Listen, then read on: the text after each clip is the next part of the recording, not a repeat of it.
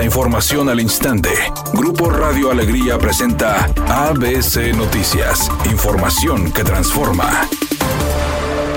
Última oportunidad. Si no has actualizado tus placas próximas a vencer, hazlo antes del 30 de junio y aprovecha los montos máximos según el modelo de tu vehículo.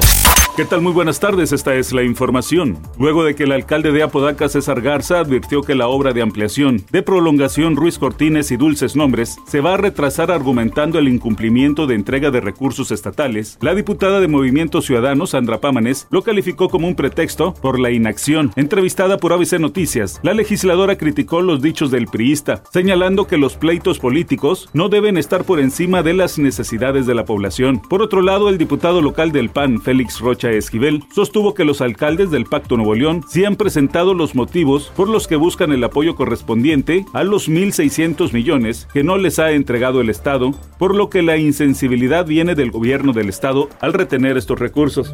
Con la declaratoria de constitucionalidad de las reformas a los artículos 55 y 91 de la Carta Magna, los jóvenes ya podrán acceder a la Cámara de Diputados a partir de los 18 años de edad y podrán ser secretarios de Estado a los 25 años. Durante la sesión de la Comisión Permanente del Congreso de la Unión, el vicecoordinador de los diputados del Partido del Trabajo, Reginaldo Sandoval Flores, manifestó. Es una ampliación de derechos y es una gran para que los jóvenes de este país puedan ser, votar y ser votados como diputados a partir de los 18 y secretarios de Estado a partir de los 25. Cabe señalar que la reforma constitucional beneficia a más de 11 millones de jóvenes.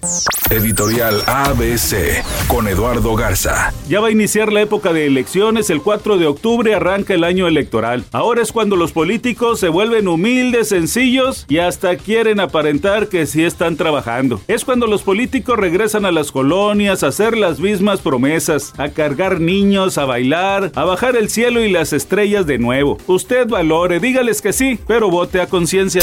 ABC Deportes informa. Tigres Femenil se va a ver las caras ante el América. Un equipo que la verdad le complicó en temporada regular. Ganó 1-0 el equipo de Tigres Femenil en el estadio del Volcán, en un partido que fue tenso, que fue duro, incluso primer tiempo hasta dominado por el América y el gol cayó en tiempo de compensación, un penal marcado a favor del equipo de Tigres. Va a ser una linda serie, al igual que la de Pachuca contra Rayadas. Pachuca, que es el equipo que más goles anotó en el fútbol femenil.